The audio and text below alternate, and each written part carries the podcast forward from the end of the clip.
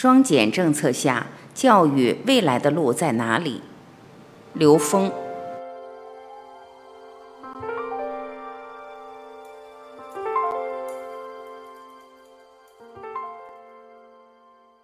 双减政策应该是国家七月份正式提出来的。当我看到它的时候，我感觉这也是这么多年来我一直思考的问题，也就是未来学校教育的走向。说到未来走向，终究还是要回归到中华优秀的传统文化，那里面有对教育全方位的一种认知，也就是教育实际在唤醒内在本自具足的智慧。在这个前提之下，中华的教育，特别是从少年儿童开始的教育，它是幼年养性、童蒙养正、少年养志，这是教育的逻辑基础。孩子们带着与生俱来的高维智慧，我们的教育是否能从第一时间就已经懂得了这一部分，懂得怎么呵护好他们与生俱来的高维智慧？同时又知道怎么在他现实的生命过程中，在他进入这个时空的初始阶段，持续给他创造唤醒内在智慧的空间条件。这是我们真正教育的本质，也是东方智慧对教育理念的认知。但是，随着我们近代对西方教育，也就是知识型教育和技术型教育的理解，教育变得越来越表层化了。这种表层化是把教育的主旨、主导引向了对已经拥有了经验、知识、数据的掌握这个层面上来。这个层面对于了解这个时空的能量关系有一定的作用，但是它对于开启内在智慧、呵护内在的创造力，也就是高维下载能力这个层面上，变成了一种障碍。人类开始走偏。就是因为把道变成了法和术，然后用法和术来满足人的欲望，从这个基本点上就偏了。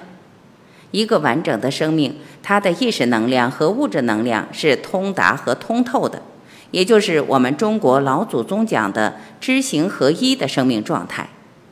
在我们现代教育的过程之中，往往这种通达的宝贵的生命实践反而被障碍了。特别是近代教育的过度商业化，更严重的障碍了内在智慧的开启。内在智慧的开启，在我们东方智慧系统里，把它称之为德育。这个德育是什么意思呢？德实际是维度，在《道德经》里讲到：“失道而后德，失德而后仁，失仁而后义”，指的就是从高维到低维的一种能量层次的表达。所以我们常说德高望重，厚德载物。如果把孩子的校外时间用于大量的功课和补习的话，他只是在强化知识层面的这种信息的存储和积累。这些知识如果没有成为发酵智慧的酵母，它反而成为智慧的障碍。双减政策背后更深层的意义是，真正的复兴中华优秀传统文化。优秀这两个字特别重要，优秀说的是它的灵魂，就是内在智慧的开启和道德能量的关联。国家在这个时候提出这个政策，背后是有大智慧。但是我们已经习惯了这种把教育商业化，甚至过度商业化的时候，我们习惯了用知识武装大脑的时候，我们很难一下理解，开启智慧比掌握知识要重要的多。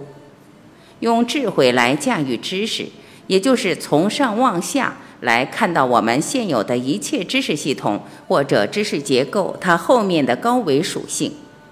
其实走到今天，我们已经看到了，当把所有人类的知识、经验、信息整到云端的时候，我们获得信息和知识的途径，跟古代、跟我们以往的途径已经完全不一样了。也就是说，通过云端下载，通过设备直接下载信息，比我们在学校里学知识要快得多。如果我们把机器人和云端信息关联以后，机器学习的速度又比我们人快得多，这就告诉我们，之前一直用到的教育方法，在这个时空点迅速作废了。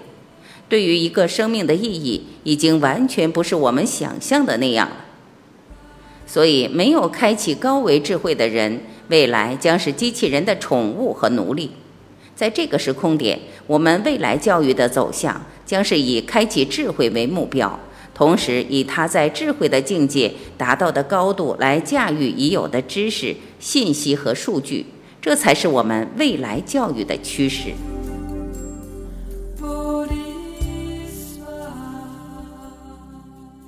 感谢聆听。我是婉琪，再会。